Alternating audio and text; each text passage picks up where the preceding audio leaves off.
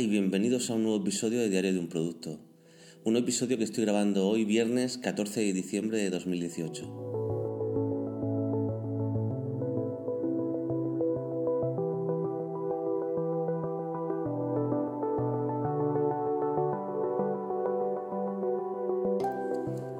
Yo soy Fran Gallardo y como sabes, en este podcast te cuento en tiempo real cómo estoy lanzando un producto al mercado el producto es Product Designer Academy, una plataforma online donde aprendemos a crear productos digitales.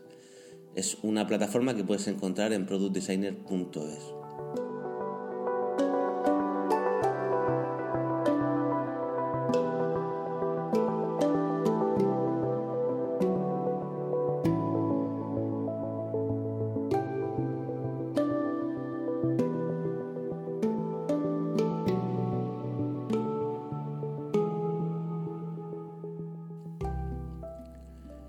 bueno, como sabes, estamos ahora mismo en fase de prelanzamiento, una fase en la que estamos colocando las piezas, como te comentaba en el anterior episodio, colocando las piezas para hacer un lanzamiento, lo que estaríamos diciendo, bueno, un lanzamiento en pequeño, ¿no? Un lanzamiento beta para, para que la gente entre, conozca el producto, pruebe la plataforma y así por un lado detectar errores o problemas y por otro lado ver que realmente el contenido satisface a la gente a la que, a la que está destinado, ¿no? Es decir, que el producto es bueno, es de calidad y merece la pena. Y si no, pues recoger ese feedback para modificarlo y al final conseguir el objetivo, ¿no? Que es el crear un producto que tenga encaje en el mercado. Entonces, si te parece bien, podemos empezar por un resumen de lo que he hecho en estas dos semanas, ¿no? Desde el último episodio. Bueno, pues lo que básicamente he estado haciendo he seguido un poco pico y pala, ¿no? Es decir, trabajando mucho en, bueno, en promocionar, en crear el contenido eh, editorial, ¿no? Ese contenido que va a formar la base para, para luego atraer en medio largo plazo a, nuevos clientes para que me descubran. Y son nosotros que el contenido de, de las píldoras, ¿no? Estas píldoras que creo lunes, miércoles y viernes y he seguido haciendo pues un par de vídeos de, en el canal de YouTube, ¿no? En cuanto a las píldoras que he creado estos días, han sido eh, cómo crear una paleta de colores, eh, cómo añadir CSS a un tema de WordPress, qué son las UTM y para qué sirven, qué son las microinteracciones y cómo usarlas para mejorar nuestra UI, cómo añadir JavaScript a un tema de WordPress y qué es el CTR y cómo medirlo. Como ves, eh, hablo sobre temas de diseño, desarrollo y de marketing online o de productos y con ello intento eh, que me descubra gente que esté buscando eh, ese conocimiento, ¿no? un conocimiento que para la gente que, estamos trabajando día a día con productos digitales pues son terminologías normales o son cosas que solemos hacer, pero quien está empezando, que creo que es un poco el, público objetivo que que está buscando la plataforma para crecer, pues es personas que están empezando y quieren saber ese contenido que es, ¿no? Entonces, que encuentren en la plataforma un lugar donde informarse y donde, donde aprender, ¿vale? También es contenido que a gente con experiencia o gente incluso experta en, en el campo ¿no? del diseño del producto, pues que le puede interesar, que le puede servir para refrescar conocimiento o para descubrir algún término o alguna estrategia o algún truco que no conocía. ¿no? Al final se trata de aportar valor en ciertas fases o en ciertos, a ciertos grupos de, de clientes, por así decir. En cuanto a los vídeos de YouTube que se han publicado en este tiempo, ha sido cómo modificar tus imágenes con CSS y cómo centrar un div horizontal y verticalmente. Como veis, bueno, en cuanto a los vídeos de YouTube, sigo un poquito los topics, ¿no? Con los temas de un poco de CSS, de maquetación web, con unos, unos trucos, ¿no? En vídeos muy cortos. Bueno, también un poco para posicionar a esa gente que, que está buscando algo en concreto, algo rápido para resolver un problema en un proyecto que está haciendo. Eso en cuanto a contenido que he creado. Eh, en cuanto a, a plataformas y acceso, o sea, en cuanto a redes sociales, a social media, he creado la página de Facebook y he añadido todos los enlaces al pie de página de la web para que en el futuro se puedan acceder la gente se pueda suscribir a las redes si quieren. Y sobre todo lo que más he estado enfocado ha sido en, pulir detalles de la plataforma de cara a la beta, ¿no? Es decir, he estado rediseñando un poco las zonas de, suscripción, he estado mejorando la seguridad del sitio, He estado eh, configurando la restricción de los contenidos, qué contenidos se van a ver de forma gratuita y cuáles no. Eh, cómo, se, cómo va a ver el usuario, cómo va a diferenciar eh, qué contenido es visible del, del que es privado, eh, cómo mostrar los datos de usuario para que se puedan modificar, eh, algunos retoques en cuanto a animaciones, ¿no? para que la aplicación se sienta más fluida, pero que la animación no se perciba como que la, el producto es lento, ¿no? que, la plataforma es lenta. También he estado creando una nueva home para, para, la beta, ¿no? que como sabéis la beta la voy a lanzar en enero del, del 19, ¿no? quedan apenas 2-3 semanas para el lanzamiento de la beta. También he estado creando eh, de nuevo la estructura visual de los contenidos y, bueno, en esa parte estoy, ¿no? Un poco en dejar la plataforma al 100% totalmente preparada para luego los últimos días previos al, lanzamiento de la beta enfocarme a tope en la estrategia de comunicación y del prelanzamiento de, esta beta. En cuanto a los resultados del, del contenido, ¿no? de, tanto de las píldoras como de, del podcast que hice el viernes de, de, Product Designer y de los vídeos de YouTube, bueno, la verdad, si te soy sincero, no he mirado absolutamente nada, ningún tipo de métrica, porque, bueno, es decir, para ver que a lo mejor algunos, algún, alguna parte del contenido en el que he puesto mucho hincapié, mucho énfasis, mucho cariño, a lo mejor no ha tenido el impacto que, que busco, pero es que, bueno, tengo que intentar centrarme en que esta fase es la de colocar los pilares, ¿no? la estructura de lo que va a ser eh, eh, este producto, ¿no? No, tampoco en, en tener un, un, artículo o un vídeo que se haga viral porque eso no, no, va a pasar, ¿no? Entonces ahora mismo en lugar de centrarme en las métricas, estas dos semanas me he estado centrando, ya te digo, en ver qué contenido voy a crear en enero, intentar eh, ya bocetar cuál va a ser la estrategia de lanzamiento, que aunque ya la tengo más o menos clara, quiero pulir algunas cosas, ¿no? Algunas cosas que estoy pensando y que ya te comentaré en el próximo, en el próximo episodio de, de, este podcast. Y bueno, básicamente eso es lo que he estado haciendo estas dos semanas y seguiré esta semana que entra, la semana siguiente. Y lo que quería comentarte hoy son mis dudas eh, con respecto al modelo de negocio. Dirás, ¿cómo, Fran? Todavía, todavía no sabes qué modelo de negocio va a tener la, la plataforma. Y lo cierto es que no. Es decir, eh, por un lado yo estoy barajando dos posibilidades. Una sería la de la del modelo de suscripción, ¿no? Es decir, que una persona paga una suscripción al mes y durante ese tiempo pues, puede acceder a todos los contenidos de la plataforma.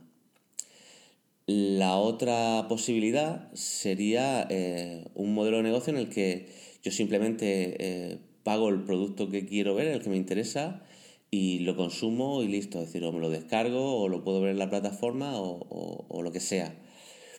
Bien, eh, las dos, los dos modelos de negocio tienen pros y contras.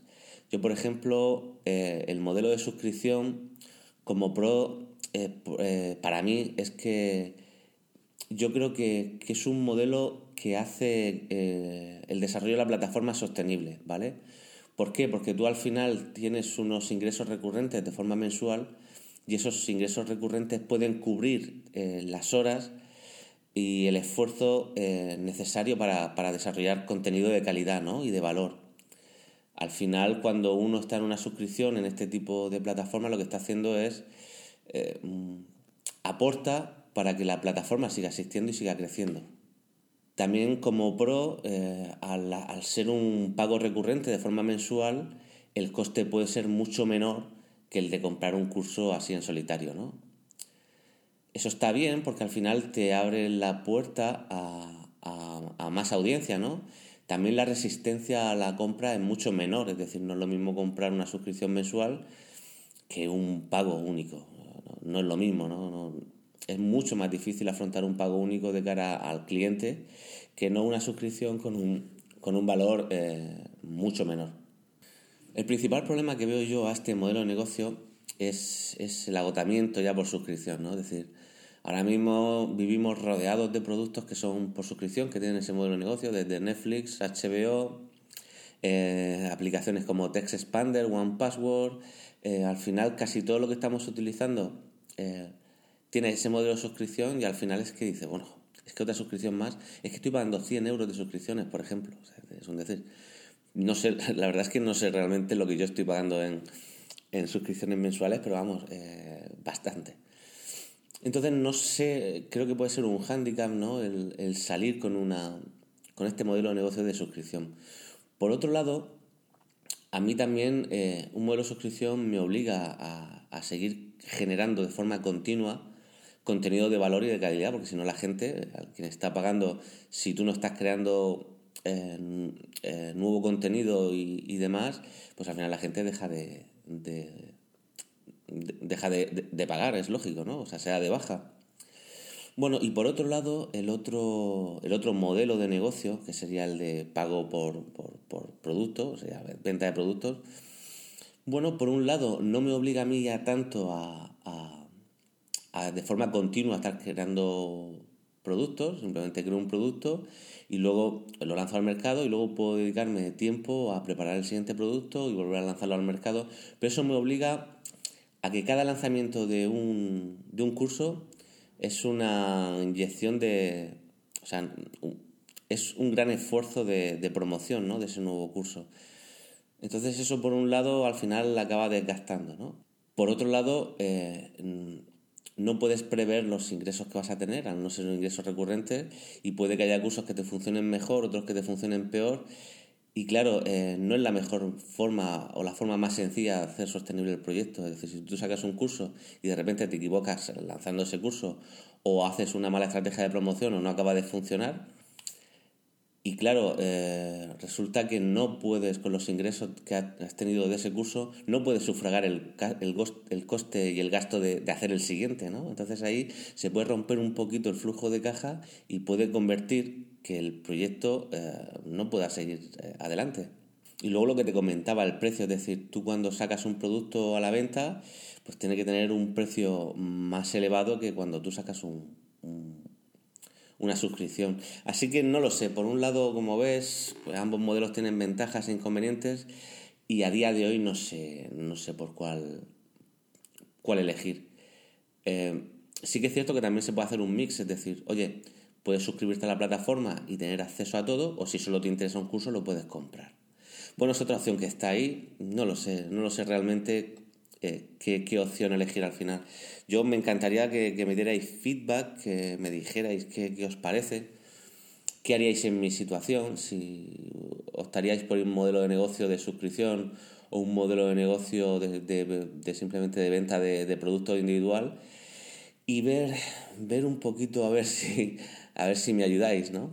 Luego, claro, yo en función de, del modelo de negocio que, elija, eh, tengo trazados unos objetivos. Como ya te comenté en episodios anteriores, yo ahora mismo estoy en la fase de prelanzamiento. En enero hacemos el lanzamiento de la beta.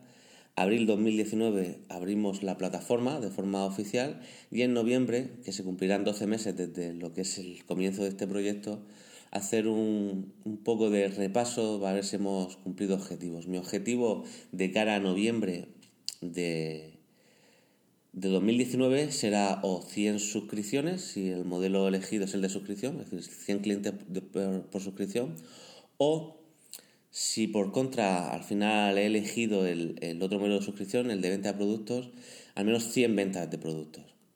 No sé si es mucho, no sé si es poco. Eh, probablemente cuando mm, se vaya acercando abril y, y tengamos ya un... conozcamos cuántos suscriptores tenemos en la, en, la plataforma, ¿no? Cuántos suscriptores de la beta, ya podremos hacer eh, una estimación de si va a ser más o menos factible llegar a estos objetivos, ¿no? Pero bueno, yo en principio me he trazado estos como los mínimos para poder absorber todo el coste de oportunidad que, que, lleva al desarrollar la plataforma y estos contenidos, ¿no? Porque al final, tanto crear la plataforma como crear los contenidos conlleva muchas horas que yo estoy dedicando, sí que es cierto que no estoy invirtiendo dinero, pero estoy gastando tiempo en crear todo esto. En cuanto a. Eso en cuanto a objetivos, ¿no? En cuanto a número de clientes. En cuanto a precios, pues mira, em, yo he estado haciendo un pequeño estudio de mercado en ambos modelos de negocio y en el de modelo de suscripción partimos en productos, plataformas similares o que pueden ser competencia, de entre 10 dólares a 29 dólares. Bueno, 10 eh, dólares no sé si, si es un modelo sostenible ¿no? para la audiencia que yo preveo Creo que no. Creo que no porque si estamos hablando de 10 dólares, bueno, vamos a hablar en euros, de 10 euros y de ahí le tienes que quitar el IVA, no sé, yo mm, necesitaría muchísimos suscriptores para que para que fuera sostenible ese modelo, ¿no? A ese precio. Entonces la cosa estaría eso, entre 10 euros y, 29 euros, ver qué, precio poner para, que, para poder eh, mantener este proyecto.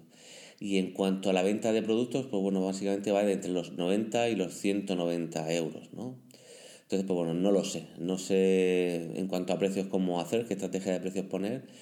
Pero bueno, ya pienso que una vez que decida el modelo de, negocio que, voy a aplicar en este proyecto, pues ya a partir de ahí intentaremos hacer una estrategia de precios que sea, por un lado, que haga sostenible al proyecto y por otro lado, que sea competitiva con respecto a, a lo que ya hay, ¿no? Es decir, que aunque mi idea es que la plataforma por sí sola, por su calidad, eh, merezca la pena, pero bueno, hacer una que la estrategia de precios lo haga accesible por lo menos en este primer año, ¿no? los primeros 12 meses. Es decir, si decido, por poner un ejemplo, si decido irme a la horquilla máxima de precios de 29 euros al mes, por así, por poner un ejemplo, pues quizá, no sé, un 50% de ese precio o incluso un poquito menos durante los 12 meses para premiar a esa gente que, se una al proyecto con, con, pocos contenidos ¿no? y que mantengan ese precio para siempre. Eso sería un poco lo, lo más justo, pienso, si al final elijo el modelo de suscripción. Y si no, pues bueno, siempre si, el, si elijo el modelo de, de, de, venta de productos, pues bueno, quizá acompañar un poco la promoción con algún descuento, ¿no? Para incentivar la compra en esos días y demás. Pero bueno, todo esto es un poco hablar por hablar y ya hablaremos una vez que, que decidamos qué rumbo tomar. Y bueno, esto es un poco lo que quería comentaros en el episodio de hoy, un poco lo que he estado haciendo, ver, eh, eh, exponeros mis, dudas y, con respecto al modelo de negocio a elegir. Y luego, nada, el próximo capítulo será, creo que será el 28 de diciembre, dentro de dos semanas.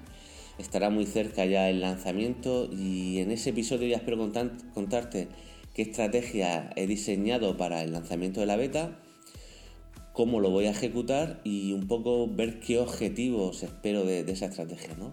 Para que luego en el siguiente programa ver si los hemos cumplido o no, que ha sido lo que, lo que más ha funcionado, lo que menos ha funcionado y, demás. Así que nada, ha sido un placer estar compartir estos pensamientos, ¿no? Así en voz alta contigo y espero contar contigo para, para el próximo programa, ¿de acuerdo? Venga, un abrazo.